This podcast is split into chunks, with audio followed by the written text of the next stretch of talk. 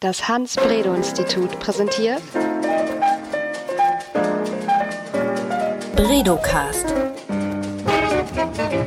Wir erforschen was mit Medien. Hallo, ich bin Daniela Friedrich vom Hans-Bredow-Institut. Willkommen zum Bredocast. Heute soll es um das Thema Medienrepertoires gehen.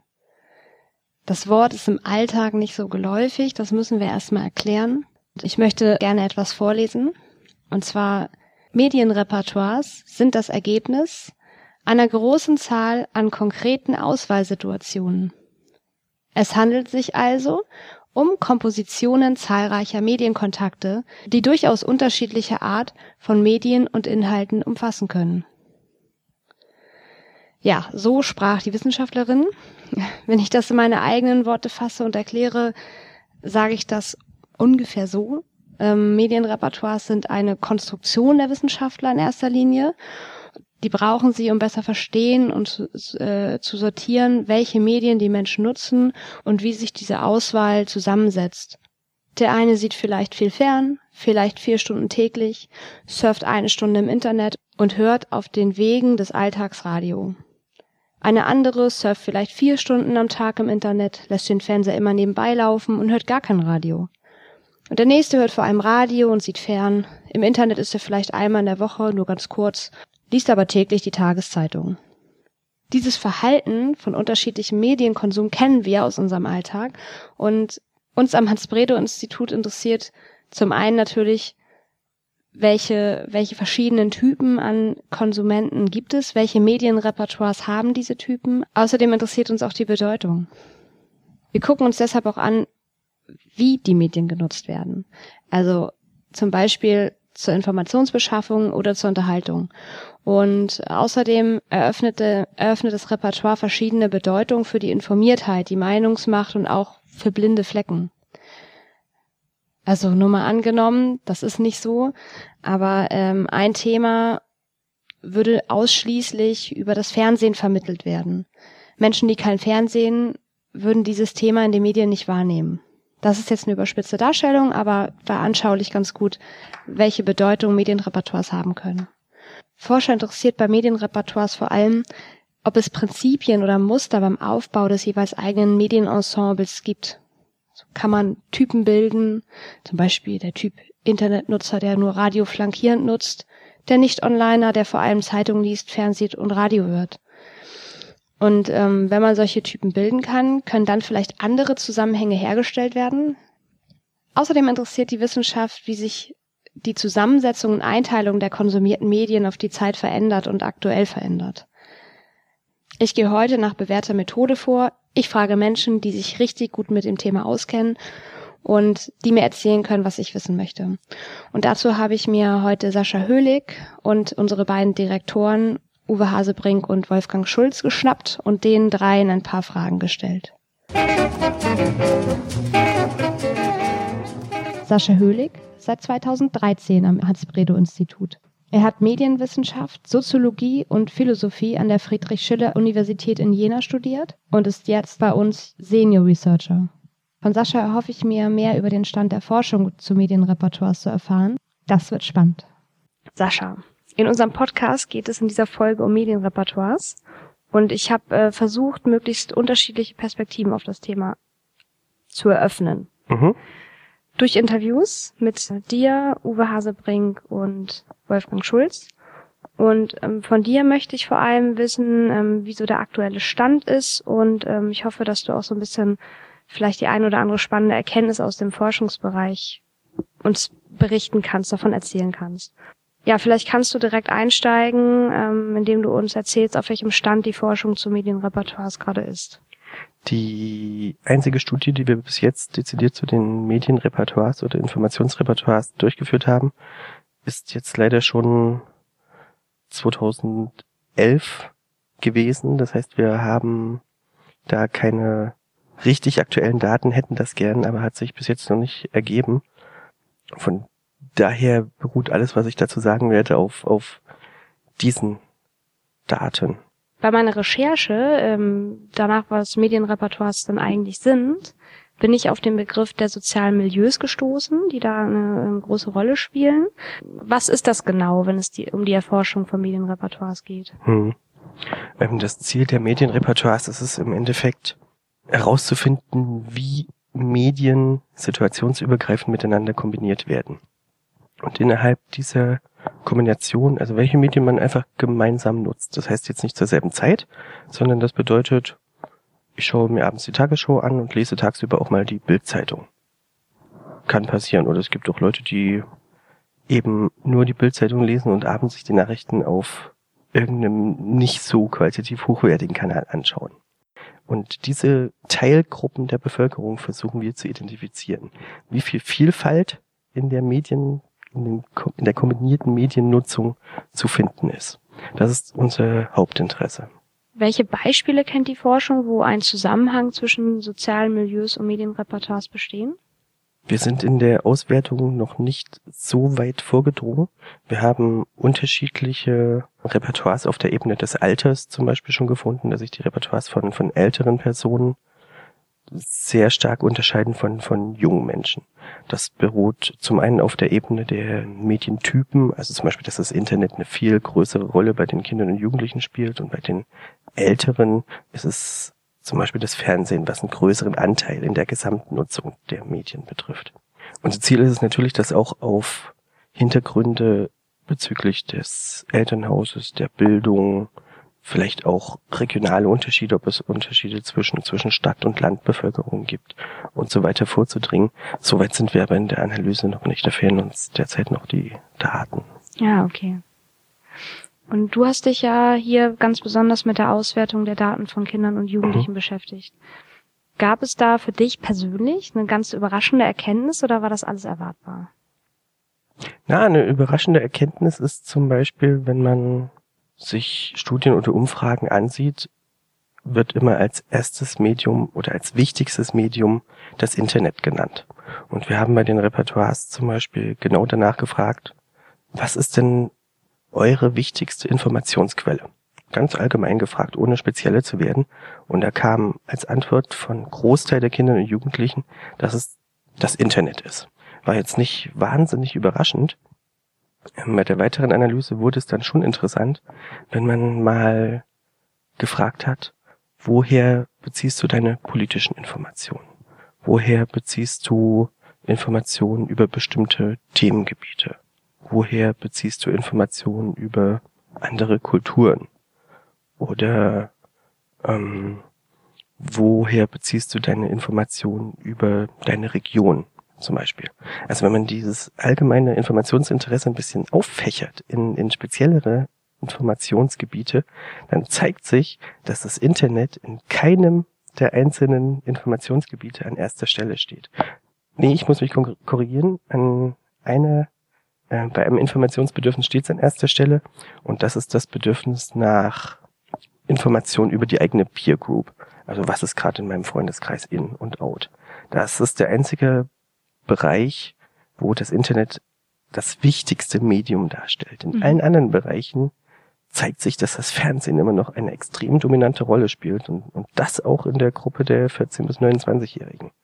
Also das Internet hat das Image, das wichtigste Informationsmedium zu sein, aber wenn man sich dann die konkreten Daten anguckt, wie Medien genutzt werden, mit welchem Ziel, da ist das Internet gar nicht mehr so präsent. Das ist sehr spannend, interessant. Hm, fanden wir auch. Ja. Zum Abschluss würde ich äh, gern was Persönliches fragen. Mhm.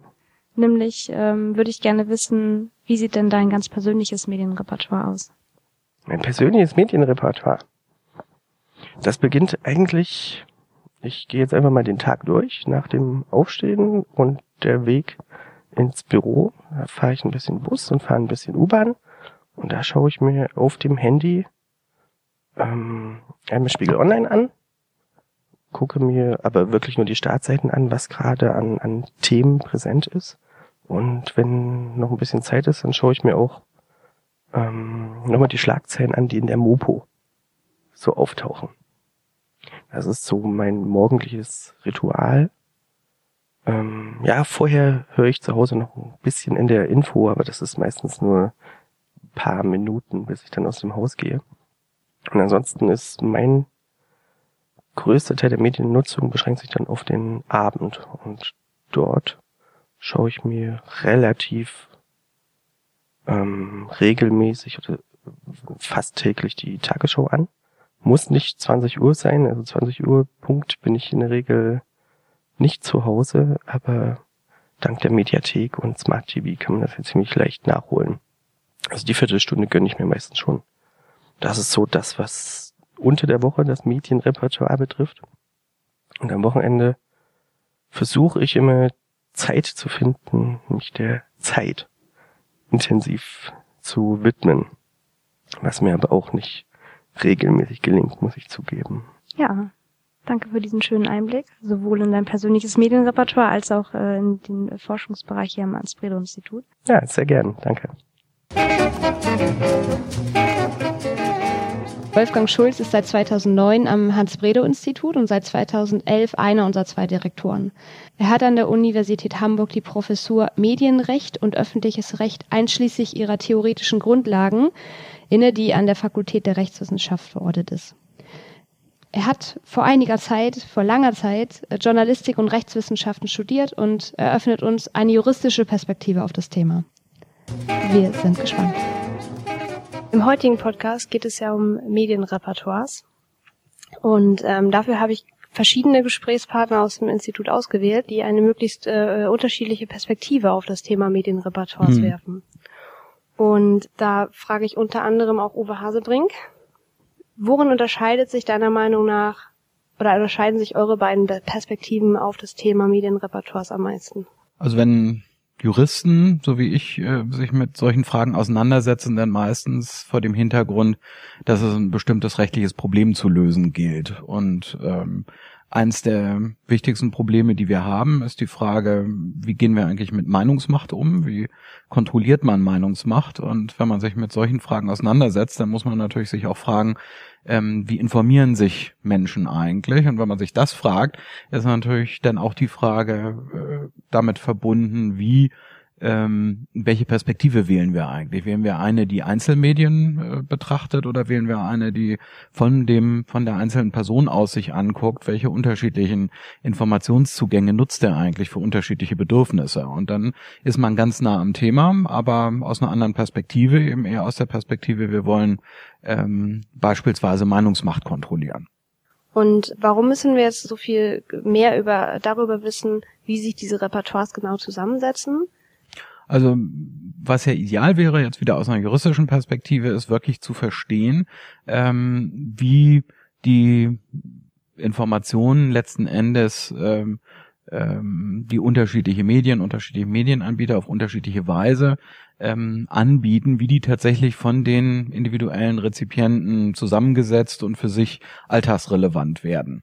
Und so weit gehen wir normalerweise als Juristen nicht. Uns reichen ganz grobe Anhaltspunkte, wie zum Beispiel, wie äh, ist eigentlich der Anteil von äh, einem bestimmten Programm an der Gesamtfernsehnutzung.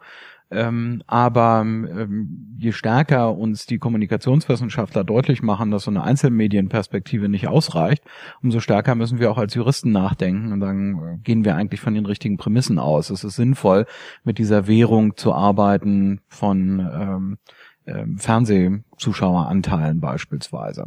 Äh, ist aber eine berechtigte Frage äh, bei der Juristerei oder auch bei dem, wie man solche Ziele ähm, regulativ umsetzt, wie Meinungsmachtkontrolle beispielsweise, ähm, leben wir oft nicht in einer ganz idealen Welt, dass man, man könnte es im Prinzip bis hin zur individuellen Wirkung bei einzelnen Personen ähm, verfolgen, sondern wir müssen an irgendeiner Stelle abstoppen, weil wir ähm, letztlich auch handhabbare Regeln brauchen. Deshalb ist der Austausch auch so interessant mit den anderen Disziplinen, dass man als Jurist immer gucken muss, wie viel kann man lernen, wie viel übernimmt man und an welchen Stellen sagt aber auch die Eigenlogik des Rechts, ähm, hier können wir einfach nicht weiter, weil da müsste man ein so äh, komplexes System bauen, dass das letztlich nicht mehr handhabbar ist durch Landesmedienanstalten oder Gerichte. Hm. Und, und äh, wenn wir über Meinungsmacht reden, wer hat denn jetzt die Meinungsmacht? Hat das Hans-Bredow-Institut da schon rausgefunden? Also das äh, Institut hat dazu eine ganze Menge Beiträge geleistet, auch wieder natürlich durch unsere kommunikationswissenschaftlichen Kolleginnen und Kollegen. Ähm, zum Beispiel ähm, die äh, Studie, die vor anderthalb Jahren veröffentlicht wurde, uns die uns gezeigt hat, wenn man die Bevölkerung ganz offen fragt, äh, was sind eigentlich die wichtigen Informationsquellen, ähm, dann kommt da auf der einen Seite überraschend hoch bei allen äh, Bevölkerungsgruppen, auch bei den Jüngeren, ähm, ähm, öffentlich-rechtliche Angebote, Tagesschau, was äh, mich damals überrascht hat, ähm, und zum anderen aber auch Angebote wie Google und Facebook, wobei eben interessant ist, äh, ich vermute mal, die äh, Nutzerinnen und Nutzer wissen, dass die nicht selber Informationen anbieten oder nicht selber äh, gar Informationen recherchieren oder aufbereiten. Trotzdem, wenn sie gefragt werden, nehmen sie wahr, das sind diejenigen, ähm, die mir diese Informationen zur Verfügung stellen. Und das ist auch wieder so ein Punkt, wo wir als Juristen nachdenken müssen, was bedeutet das jetzt eigentlich? Heißt das, die haben Meinungsmacht, weil Leute sagen, das ist meine Informationsquelle oder muss da nicht noch was anderes dazukommen, damit wir sagen, das ist Meinungsmacht?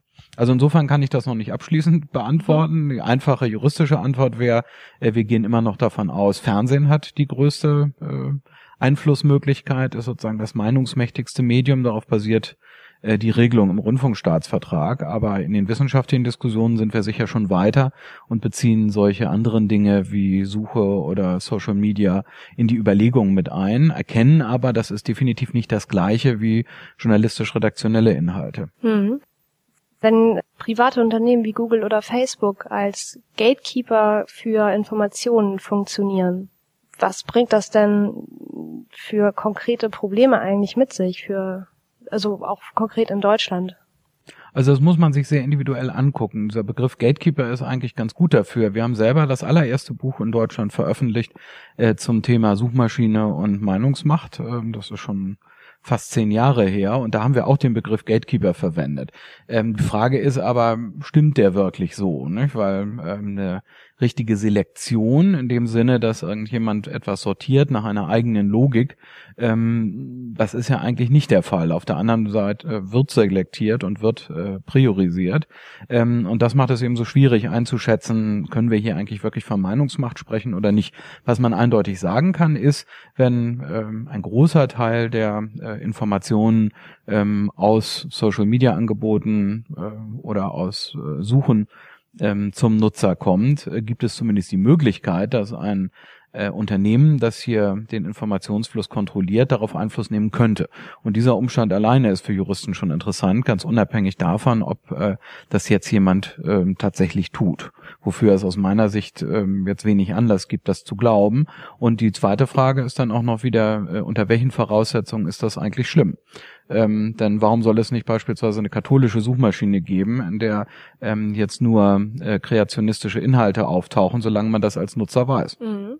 Gerade beim Erzählen ist mir ähm, etwas eingefallen, was ich letztes Jahr in den Medien verfolgt habe. Da bin ich gar nicht so richtig auf dem Stand. Das ist ein juristisches Thema, nämlich das Leistungsschutzrecht. Klar hatte das irgendeine äh, Funktion, dass äh, ähm, die Texte geschützt werden sollen, aber hat das auch mit Medienrepertoires zu tun? Sollte, wollten Verlage in dem Moment Einfluss auf Medienrepertoires nehmen? Wollen die, dass die Leute die Information nicht im Internet finden, sondern im Fernsehen oder im, in der Zeitung? Also ich glaube, mit Medienrepertoires unmittelbar hat es verhältnismäßig wenig zu tun, aber vielleicht dann wieder doch. Ähm, es geht, glaube ich, zentral darum, ähm, wo im Internet finden Menschen eigentlich etwas. Und die Sorge der Presseverlage, so habe ich es jedenfalls wahrgenommen, ist, ähm, dass es bestimmte äh, Nachrichtenaggregatoren gibt, ähm, auf die Leute stoßen, denn da Inhalte, Teilinhalte von ähm, Tageszeitung beispielsweise finden und sagen, okay, die Information reicht mir, ich gehe jetzt gar nicht zur Tageszeitung. Sodass also in deren Informationsrepertoire jetzt dieser News-Aggregator auftaucht, aber nicht ähm, derjenige, der tatsächlich investiert hat darin, dass diese Nachricht recherchiert wurde, aufbereitet wurde und so weiter.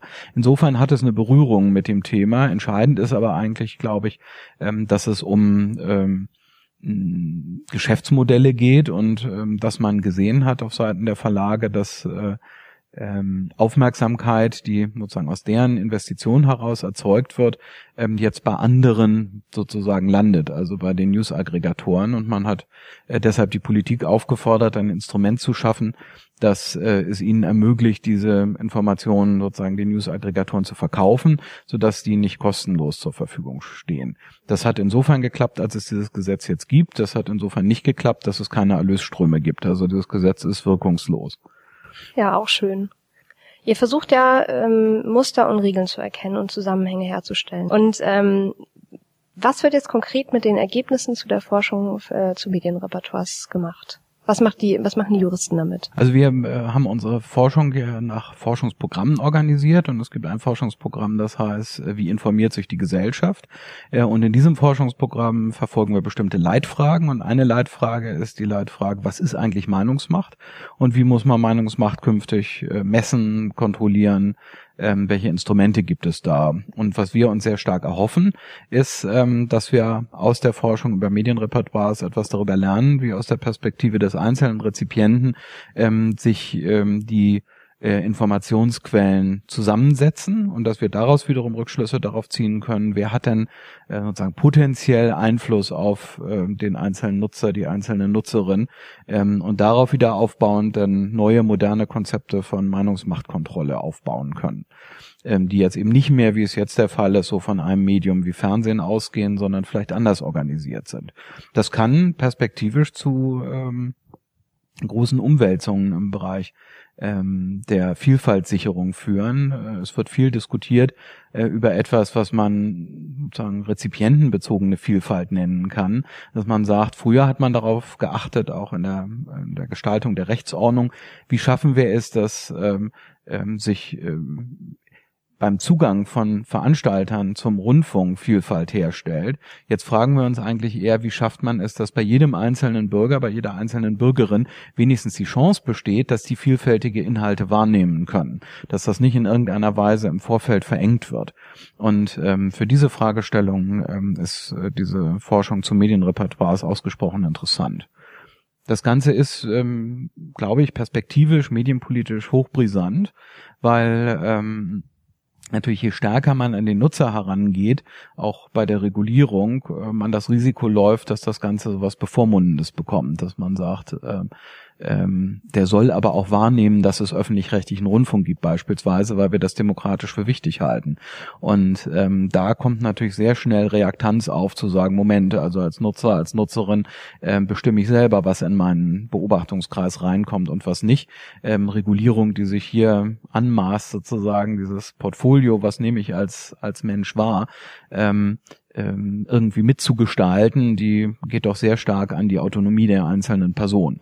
Und ähm, da kann ich mir gut vorstellen, dass das in einigen Jahren richtig zum Schwur in der Medienpolitik kommt. Ist das tatsächlich so, dass wir uns das ähm, zutrauen, dass wir es richtig finden als politische Entscheidung, äh, ähm, auch ähm, sozusagen den Wahrnehmungsbereich der Rezipienten mit zu regulieren?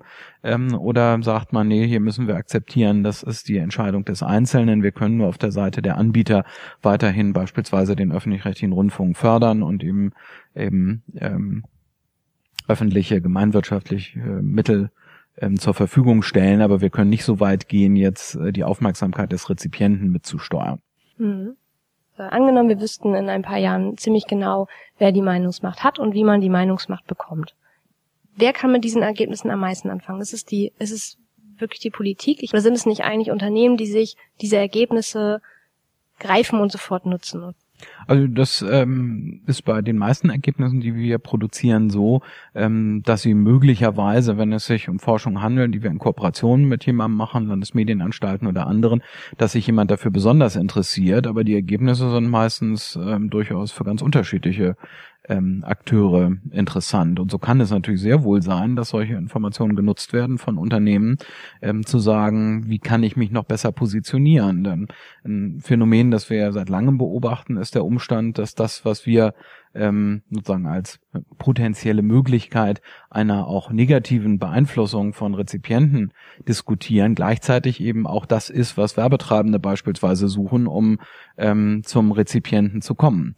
Deshalb ist es im Augenblick auch so, dass ähm, die Messung von Zuschaueranteilen im Fernsehen ja im Prinzip ähm, die gleiche ist, die, die KEC verwendet, die Kommission zur Ermittlung der Konzentration im Medienbereich, ähm, aus regulatorischen Gründen, wie auch die Werbewirtschaft und die Unternehmen sie verwenden. Es geht im Prinzip um das Gleiche, nämlich zu sehen, ob ich Aufmerksamkeit beim Rezipienten bekomme, ob ich äh, Anteile an der äh, Nutzung habe und die kann einerseits etwas sein, was uns interessiert, weil es potenziell Meinungsmacht vermittelt. Es kann aber auch sein, was mich als Werbetreibender interessiert, weil es mir die Möglichkeit gibt, meine Botschaft an ähm, die Nutzerin oder den Nutzer zu bringen. Und insofern wird es auch bei diesen neuen Ergebnissen so sein, dass ganz unterschiedliche sich dafür interessieren. Die Werbewirtschaft möglicherweise, die Unternehmen, um sich in diesem Portfolio, das dort analysiert wird, ähm, so zu positionieren, wie sie das gerne hätten, auch Synergien zwischen unterschiedlichen Teilmedien zu erkennen ähm, und äh, dass sich aber auch Regulierer dafür interessieren.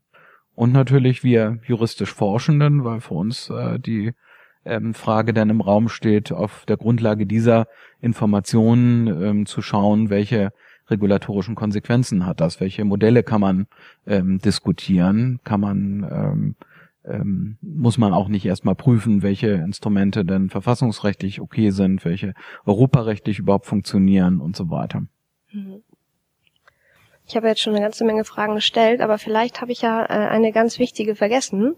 Und äh, diese äh, Fragefrage gebe ich quasi zurück. Welche Frage sollte man einem Juristen unbedingt zum Thema Medienrepertoires stellen? Also die hast du im Prinzip schon gestellt, die entscheidenden Fragen. Ähm, ähm, eine Frage ist natürlich, ähm, äh, wie weit interessiert dich das eigentlich inhaltlich? Ähm, da glaube ich, wird es viele äh, Kollegen geben, die das sehr instrumentell sehen. Ähm, ich finde es auch an sich interessant, also unabhängig davon, wie äh, man das jetzt regulatorisch ähm, ähm, äh, sehen muss, weil ich glaube, dass das extrem wichtig ist für Leute, die juristisch in diesem Bereich arbeiten, diese Rezipientenperspektive kom äh, konsequent umzusetzen. Denn bei uns in der Medienregulierung in dem Feld geht es immer sehr stark darum, was macht das letzten Endes mit dem Nutzer oder was macht der Nutzer selber damit, inwieweit gestaltet der das kreativ. Und diese Perspektive zu haben, also sich darauf einzulassen, dass äh, was eigentlich nahe liegt, als Jurist äh, an bestimmten Merkmalen des Angebots festzumachen. Ähm, und das nicht diesen sozusagen einfachen Weg zu gehen, sondern es äh, darüber zu machen, dass man wirklich versteht, wie der Rezipient damit umgeht. Das, ähm, glaube ich, ist für Juristen in diesem Bereich extrem wichtig und deshalb bin ich so froh, dass ich mit Uwe Hasebrück zusammenarbeiten darf. Sehr schön. Zum Abschluss würde ich gerne deine Beschreibung deines ganz persönlichen Medienrepertoires hören. Also jetzt mal wirklich nicht äh, nach den methodischen Gesichtspunkten von Uwe, sondern einfach nur das Portfolio auffächern, wie ich mich informiere, ähm, ist das, glaube ich, sehr ähm, ähm, klassisch für meine, würde ich vermuten, muss man aber mal fragen und hinterfragen. Ähm, für jemanden mit meinem Hintergrund, äh, ich sehe extrem wenig linear fern mittlerweile, ähm, was Informationsquellen angeht, und ähm, ähm, Spiegel.de, ähm, Tagesschau App und ähm, die Süddeutsche jeden Morgen, wenn ich es schaffe. Wobei ich bei meinem eigenen, bei meiner eigenen äh, Lektüre auch merke, dass ich, je mehr ich online schon informiert bin vom Vortage, ich immer weniger Nachrichtenteile von Tageszeitungen wahrnehme, sondern mich zunehmend nur noch das Feuilleton interessiert oder irgendwelche ähm, vertiefenden äh, Beiträge. Ähm, ich versuche punktuell viele andere Tageszeitungen zu lesen, immer dann, wenn ich am Flughafen bin oder anderswo, um ein bisschen äh, für mich selber zu streuen. Und ähm, was ähm, Unterhaltungsangebote ähm, angeht, bin ich mittlerweile fast fest bei iTunes verwurzelt und sehe mir nur noch Serien an, die ich irgendwie ähm, darunter laden kann und merke auch, wie mich das beschränkt, weil ähm, ich im Prinzip keine Zeit habe, nach anderen Quellen zu suchen. Also was bei iTunes nicht vorhanden ist, existiert für mich auch gar nicht. Ähm, also das ist ähm, so, sagen wir mal, wenigstens ein Ausschnitt meines Portfolios. Toll, vielen Dank. Es war sehr interessant und aufschlussreich. Und ja, ich danke auch. Bin gespannt, was die anderen noch erzählen. Uwe Hasebrink hat Psychologie und Philologie studiert und ist seit 1986 am Hans-Bredow-Institut tätig. Er ist seit 1998 ebenfalls unser Direktor und hat die Professur für empirische Kommunikationswissenschaft an der Uni Hamburg inne. Mal sehen, was Uwe Hasebrink zu Medienrepertoires zu erzählen hat. In unserem Podcast geht es ja heute um Medienrepertoires und ähm, dafür habe ich verschiedene Gesprächspartner am Hans-Brede-Institut ausgesucht und ähm, unter anderem ja auch Wolfgang Schulz. Und Ziel dieser Wahl war, möglichst unterschiedliche Perspektiven aufzuzeigen auf das Thema. Und ähm, da würde ich jetzt äh, von dir gerne wissen, ähm, worin sich eure Perspektive deiner Meinung nach am meisten unterscheidet. Die äh, unterscheidet sich letztlich in fast nichts. Der Unterschied ergibt sich daraus, dass die Auseinandersetzung mit Medienrepertoires in der Kommunikationsperspek kommunikationswissenschaftlichen Perspektive angefangen hat. Es ist bei unserer Auseinandersetzung mit Mediennutzung immer stärker aufgefallen, dass wir nicht länger, wie ich früher ziemlich lange gemacht habe, Fernsehzuschauerforschung machen kann. Weil wenn ich einen Fernsehzuschauer beschreibe und Fernsehzuschauertypen beschreibe, dann stelle ich ziemlich schnell fest, interessant wird es im Hinblick auf diese Person erst, wenn ich weiß, ob sie neben Fernsehnutzung auch noch Zeitung nutzt oder wie sie Internet nutzt und so weiter. Dadurch entstand diese Idee, ich muss eigentlich Medienrepertoires unterschreiben, äh, untersuchen.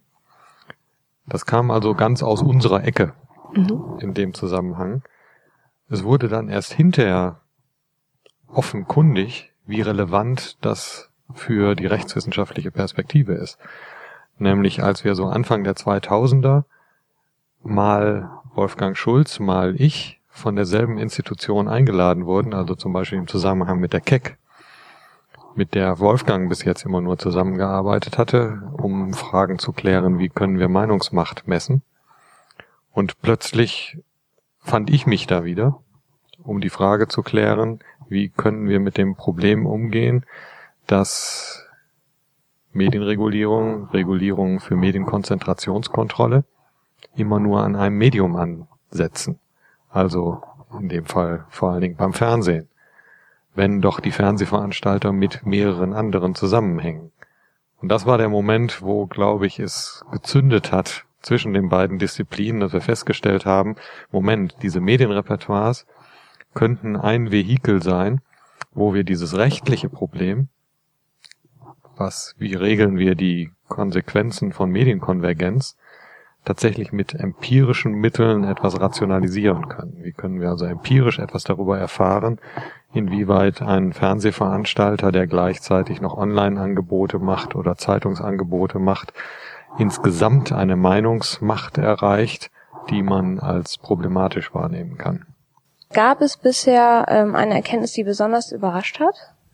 Nein. Ich sage glatt nein, weil wir so klug vorhergedacht haben, äh, dass uns nichts überraschen konnte. Ähm, die Besonderheit dieser repertoireorientierten Perspektive besteht im Moment, und das hat sich bis jetzt auch noch bestätigt, darin Mythen, die man in der öffentlichen Diskussion über Mediennutzung beobachten kann, zu zerlegen und ähm, zu zeigen, dass die Wahrheit nicht so einfach ist. Deswegen, das kann man auch als Kritik an unserer bisherigen Forschung in diesem Zusammenhang deuten, fehlen bahnbrechende Befunde in dem Sinne, Mensch, das ist jetzt aber überraschend, dass es so ist. In Vorträgen bringe ich solche Überraschungen manchmal dramaturgisch äh, zugespitzt unter. Also ich nenne mal ein Beispiel. Ich zeige normale Befunde aus der Forschung, die etwa zeigen, dass Menschen in der, auf der Ebene der Gesamtbevölkerung, die mehr Fernsehen, weniger das Internet nutzen. Da gibt es einen negativen Zusammenhang. Mit unserer Perspektive uns anzuschauen, welche Bevölkerungsgruppen nutzen denn viel das Fernsehen und viel das Internet und die zusätzlich differenziert nach verschiedenen Bevölkerungsgruppen, kann ich dann in einem zweiten Schritt plötzlich zeigen, dass dieser daraus folgende Zusammenhang, je mehr man fernsieht, desto weniger nutzt man das Internet und je mehr man das Internet nutzt, desto weniger sieht man fern, in keiner Bevölkerungsgruppe tatsächlich stimmt. Aha. Solange ich nur die Jugendlichen anschaue, finde ich, dass es da gar keinen Zusammenhang gibt. In jedem Fall überhaupt keinen negativen, eher einen leicht positiven. Was man noch mehr findet, ist bei den Jugendlichen, je mehr sie das Internet nutzen, desto mehr lesen sie die Tageszeitung. Der Befund ist in der Tat überraschend, weil er so normal, normalerweise würden alle plausibel sagen, ja, das liegt am Internet, dass es mit den Tageszeitungen bei den jungen Leuten so runtergeht. Bei jungen Leuten lässt sich beobachten, je mehr sie das Internet nutzen, desto häufiger nutzen sie auch die Tageszeitung. Das meine ich, in der Tat kann man als überraschende Befunde, mich haben sie so nicht überrascht. Das war einer der Gründe, weshalb mich das so interessiert hat, weil ich mir das nicht vorstellen konnte. Es wird offenkundig, es geht hier um was ganz anderes. Es gibt Menschen, die interessieren sich für Informationen. Und dann suchen sie sie sowohl in der Tageszeitung als auch in Online-Medien. Und es gibt Menschen, aus welchen Gründen auch immer, das ist ein anderes Thema, die interessieren sich eben weniger. Es ist aber eben nicht so, nur dadurch, dass sich jetzt das Internet ausbreitet, dass deswegen diese Menschen weniger Tageszeitung nutzen. So simpel ist es nicht. Hm. Vielleicht eine naive Frage, aber warum kommen die Erkenntnisse, die hier rauskommen, dann nicht, warum sickern die nicht in die Medien ein? Warum sagen dann nicht alle, ach so ist das? Und ähm, da haben wir uns getäuscht und das Internet ist gar nicht so schlimm. Das mag daran liegen, dass es einen übergreifenden Gesamttrend gibt, der in der Tat darauf hinausläuft, speziell was die Zeitungen angeht, dass die Zeitung, dass die Zeitungsnutzung zurückgeht. Aber da sind wir bei dem Thema von vorhin. Was geht da eigentlich zurück? Zurück mhm. geht nicht die Nutzung dessen, was man professionellen journalistischen Inhalt nennen könnte. Denn das wird zum Teil wieder aufgefangen dadurch, dass es eben deutlich mehr steigende Nutzung von journalistischen professionellen Inhalten im Internet gibt. Ähm, daran ändert auch nichts die Tatsache, dass diese Inhalte oft über so soziale Netzwerke an die Menschen herangelangen, dass man eben nicht mehr der Redaktion vertraut. Äh, die Süddeutsche Zeitung wird schon mir das richtige Angebot machen, äh, sondern dass viele Menschen heute eher ihrem eigenen Netzwerk oder den Menschen, wo sie gesagt haben auf Twitter, denen folge ich, dass sie denen vertrauen, äh, dass die Informationen, die sie dann bekommen, oft die Inhalte der Süddeutschen Zeitung sind, zeigt ja, ist möglicherweise immer noch derselbe Inhalt. Also in der Hinsicht mag sich möglicherweise gar nicht so weit so viel ändern. Es gibt aber ohne Frage, wenn Sie jetzt einen Zeitungsverlag fragen, dramatische Veränderungen eben unter anderem äh, in der Finanzierungsbasis. Insofern ähm, ist meine erste Darstellung, die mag, wird manchmal so verstanden, es ändert sich ja gar nichts, äh, es ist alles gar nicht so schlimm. Doch, es ist schlimm im Hinblick auf eine bestimmte Perspektive, nämlich im Hinblick auf das Geschäftsmodell einer bedruckten Zeitung, die verkauft werden soll. Für mhm. die ist der Rückgang der Reichweiten und der Rückgang der Werbeerlöse dramatisch. Sie brauchen neue Lösungen. Äh, aber in der Tat, die Botschaft zu vermitteln, dass das nicht daran liegt, so simpel, dass es das Internet gibt und dass die Menschen jetzt kein Interesse mehr an Zeitungen haben, die ist in der Tat schwer zu vermitteln. Es ist eben was ziemlich plausibel. Wenn mhm. eins raufgeht äh, und das andere runtergeht, dann nimmt jeder wahr, das muss miteinander zusammenhängen, kausal. Mhm. Äh, und dagegen ist schwer anzuargumentieren. Ich habe gerade gedacht, hat sich vielleicht mit der Forschung an Medienrepertoires die Grundlage für die ähm, für die Be Bestimmung der Bedeutung eigentlich geändert. Also ist es nicht eigentlich was, was in einem ganz anderen Punkt ansetzt. Ich glaube, der wichtige Beitrag, jedenfalls mein Anliegen, ähm, was mich antreibt, mehr mit diesen Medienrepertoires zu machen und dafür zu propagieren, ist, dass es nicht mehr so eine medienzentrierte Perspektive ist. Publikumsforschung war bis jetzt weitgehend dominiert von dieser von dieser Perspektive, die von einem Medium ausgeht und fragt, wie viele Menschen nutzen denn genau dieses Medium.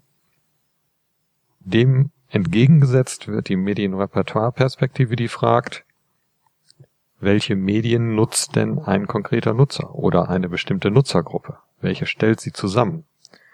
Und dann rücken ganz andere Dinge in den Vordergrund, nämlich wie sieht eigentlich der Alltag aus? Was haben sie für Informationsbedürfnisse? Welche Gründe gibt es heute, andere Gründe gibt es heute, sich Informationen zu beschaffen an anderen. Wir haben ganz andere Alltagsanforderungen heute, als, als sie vor 20 Jahren bestanden. Insofern brauchen wir auch andere Medien. Natürlich ist dann darin Wandel, aber äh, die relevante Perspektive für uns ist dieser Alltag und nicht das Medium. Und das ist ein, man mag nur eine Spitzfindigkeit sein, äh, weil wir alle eben nach wie vor Mediennutzung untersuchen ist aber sehr, sehr folgenreich, weil man eben zu ganz anderen Aussagen kommt, wie vorhin an diesem kleinen Detail schon, ge schon gesagt. Mhm. Und ähm, Repertoire, das klingt für mich nach etwas Festem, was sich, wenn, dann nur so ganz langsam ändert. Ist das die richtige Assoziation? Es ist jedenfalls wichtig, das anzusprechen, ich bin manchmal auch nicht hundertprozentig sicher, ob es der beste aller möglichen Begriffe dafür ist. Aber bis jetzt hat er sich ziemlich lange gehalten. Es soll etwas Stabiles darstellen. Die Beobachtung ist, und um es theoretisch auszudrücken, ich sage in der Tat, solange mein sozialer Kontext stabil ist, Sprich, meine Wohnung, die Menschen, mit denen ich in der Wohnung zusammenlebe, mein Arbeitsplatz, meine alltäglichen Routinen. In solchen Phasen des Lebens, die äußerlich stabil sind, gehe ich davon aus, dass auch Medienrepertoires relativ stabil sind. Es mag leichte Verschiebungen geben oder eine Veränderung mag dadurch hervorgerufen werden, dass ein neues Angebot auf den Markt kommt von dem man plötzlich feststellt, Mensch, das ist echt besser als das, was ich bis jetzt hatte, dann mag es mal zu einer Verschiebung in diesem Repertoire kommen. Aber wenn diese dann erfolgt ist, dann ist auch wieder für eine Zeit lang eine gewisse Stabilität da. Also ich meine schon solche ähm, sehr stark auf Gewohnheiten und Alltagsroutinen abgestimmte, relativ stabile Muster. Ich rede nicht über das, was ich heute Abend äh, im Fernsehen sehe, sondern was ich regelmäßig sehe, was ich über längere Zeiten hinweg gerne sehe und immer wieder sehe. Das sind die Dinge, die mich interessieren dabei. Hm. Habe ich das jetzt gerade richtig verstanden, dass die Einflussfaktoren auf dieses Medienrepertoire vor allem der soziale Kontext und auch Neuerungen sind? Das waren so die beiden Sachen, die sich da gerade irgendwie für mich aufgetan haben. Oder gibt es noch mehr? Ganz grob kann man logisch diese beiden ähm, Ebenen unterscheiden. Das, was wir mit den Medien tun, hat in allererster Linie mit unserem eigenen Alltag, mit unseren eigenen Bedürfnissen zu tun. Ähm, wir benutzen die Medien, um etwas für uns Sinnvolles damit zu machen. Also insofern ist das, was für uns Sinn bedeutet, was in unserem Alltag Sinn ist, entscheidend für die Mediennutzung. Trotzdem sind wir nicht alleine in der Welt es hängt eben dann auch noch davon ab, äh, was mir die Medienlandschaft bietet. Insofern äh, ist ein neues, eine Angebotsinnovation immer ein möglicher Anlass, dass ich auch mein Nutzungsverhalten ändere. Und äh, unter anderen Vorzeichen in gesellschaftlichen Bedingungen, in denen bestimmte Angebote zensiert werden oder gar nicht erst finanziert werden können und deswegen gar nicht existieren, habe ich gar nicht erst die Chance, sie zu nutzen. Also insofern daran sieht man deutlich, dieser Medien, diese Medienseite ist für das Zustandekommen von Medienrepertoires genauso wichtig. Ich würde gerne nochmal über Meinungsmacht reden. Kann man sagen, dass es einen, äh, einen Führer in dieser Meinungsmacht gibt, ähm, auf irgendeiner Ebene? Wer hat die Meinungsmacht in Deutschland? Man kann was darüber sagen. Es gibt einen relativ weit gediehenen Versuch, so etwas messbar zu machen, den Medienvielfaltsmonitor, der in vielen Überlegungen analog zu unserer eigenen Logik in dem Zusammenhang ist. Ich halte das für schon einen deutlichen Fortschritt. Äh, dieser Medienvielfaltsmonitor bestimmt zunächst das Meinungsbildungsgewicht der verschiedenen Medienplattformen. Also in dem Sinne noch im klassischen Sinne. Das ist sein Problem unter anderem. Das Fernsehen, der Hörfunk, ähm, die Tageszeitung, das Internet, da ist es am schlimmsten. Das Internet ist wirklich eine sehr problematische Kategorie. Aber da bekommt jede Gattung ihr eigenes Gewicht. Nach wie vor haben wir da das höchste Gewicht beim Fernsehen. Äh, von 100 Prozent potenzieller Meinungsmacht hatte derzeit das Fernsehen in dieser Kategorien gut 40 Prozent. Noch und die, der Rest, die anderen 60 Prozent verteilen sie auf die anderen. Ähm, Im Übrigen auch die Tageszeitung noch von großer Bedeutung. Und dann ist es relativ leicht, wenn man dann für einzelne Unternehmen rekonstruiert, was ist ihr Marktanteil am Fernsehmarkt, gewichtet mit 40 Prozent Gewicht, was ist ihr Anteil am Radiomarkt, gewichtet mit dem entsprechenden Radiogewicht, was ist ihr Anteil am Online-Nutzungsaufkommen, gewichtet mit dem Online-Gewicht, führt dazu, dass ich für jeden großen Anbieter sagen kann, ähm, der hat in der deutschen Szene folgendes Gewicht. Das ähm, die größte Meinungsmacht nach diesem Kriterium hat äh, derzeit die ARD. Also mit ARD und den dritten Programmen und den Hörfunkprogrammen und Tagesschau.de und den Online-Angeboten, ähm, kommt da insgesamt in diesem Sinne die größte Meinungsmacht zustande. Glauben Sie das auch, dass das stimmt? Wir sind mit einem anderen Verfahren eher repertoireorientiert, erstaunlicherweise zu fast exakt, auch zahlenmäßig fast exakt den gleichen Ergebnissen gekommen. Ich habe jetzt ja schon einige Fragen gestellt. Die vorvorletzte Frage, die ich mir überlegt hat, hatte lautet, welche Frage sollte ich auf keinen Fall stellen zu Medienrepertoires? Ich habe mittlerweile den Eindruck, bin so daran gewöhnt, dass es eine solche Frage gar nicht geben kann, weil ich den Eindruck habe, alle schon mal beantwortet zu haben und keine tatsächlich nicht beantworten zu können. Ähm ich kenne kaum Fragen, von denen ich, die ich ablehnen würde. Mhm. Da muss ich passen. Ich hatte ja gehofft, dass da jetzt noch eine äh, Frage auftaucht, die ich stellen kann, die du nicht hören willst, aber die äh, hast du jetzt schon dann erläutert. Ähm, zuletzt würde ich dich gern darum bitten, uns dein persönliches Medienrepertoire einmal zu eröffnen.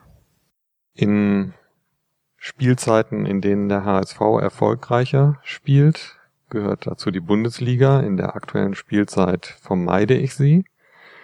Ähm, ich sehe relativ oft die Tagesschau, insbesondere dann, wie die Forschung auch zeigt, ist das ein typisches Verhalten, ähm, wenn ich ähm, mit meiner Frau zusammen bin. Wir haben gemeinsam das Ritual, so spätestens um 20 Uhr muss das Abendessen auf dem Tisch liegen und dann ist auch meistens in dem Moment, wo aufgetischt wird, ähm, der Gong der Tagesschau, also dieses Form von linearer Fernsehnutzung zur Strukturierung des Tages und zur Einläuten äh, des Feierabends ist ähm, eine Regelmäßigkeit.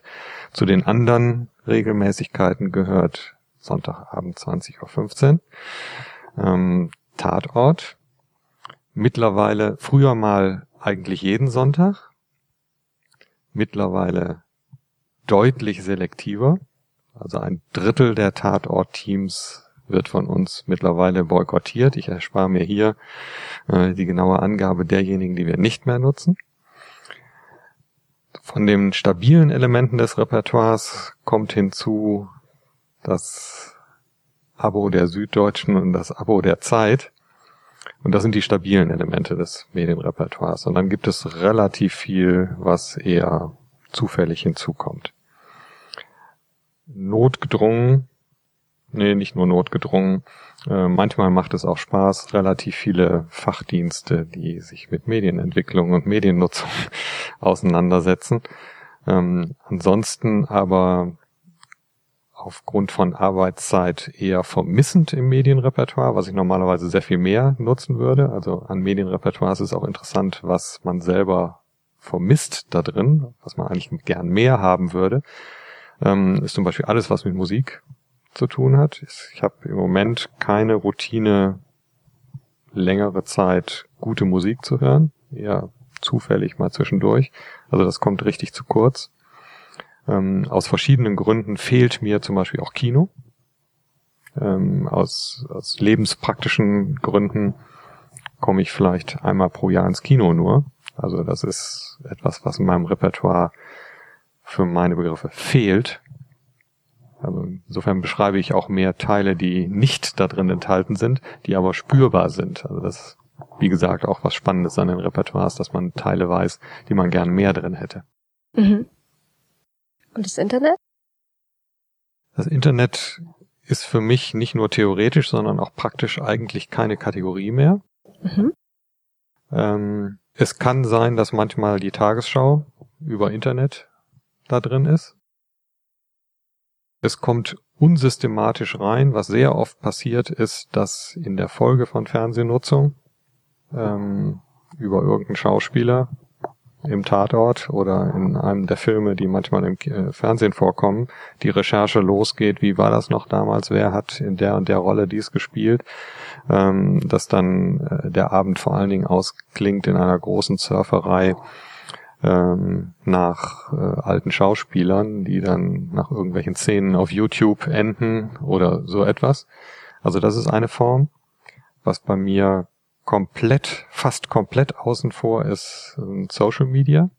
Bis jetzt, obwohl es an vielen Stellen mittlerweile schmerzlich spürbar ist, aber bis jetzt bin ich nicht bei einer normalen sozialen Netzwerkplattform, kein Facebook jedenfalls, ähm, sondern nur LinkedIn und eher als Lurker bei Twitter unterwegs, weil ähm, das Zeit-Leistungsverhältnis für mich bis jetzt immer noch nur ungünstig gewesen ist, wo mir schlicht die Zeit fehlt, von der ich nicht wüsste, äh, wann ich die entsprechende Kommunikation darin machen würde. Ähm, aber ich kann dazu sagen, wenn man gerade bei der Gelegenheit dran ist, dass es äh, verschiedene Arbeits-, auch Arbeitszusammenhänge, private nicht so sehr, Arbeitszusammenhänge gibt, in denen das richtig zum Nachteil gereicht. Viele Projektnetzwerke haben abgesehen von persönlichen Treffen die einzigen, die einzige Online-Unterstützung oder die einzige technische Unterstützung, die funktioniert, ist Facebook, erfahrungsgemäß. Alle Versuche, Projektplattformen ähm, einzurichten, über die dann die Kommunikation in einem größeren internationalen Netzwerk laufen soll, funktionieren nicht. Äh, die Facebook-Gruppe funktioniert. Und wenn man dann somit als einer der wenigen nicht da drin ist, ist das richtig eine Form von abgehängt sein. Das ist richtig schwierig, äh, da den Anschluss zu behalten. Ja, den Anschluss behalten und den Abschluss machen, das machen wir jetzt. Gut.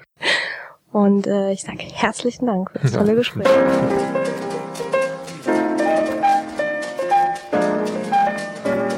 Bredocast. Wir erforschen was mit Medien.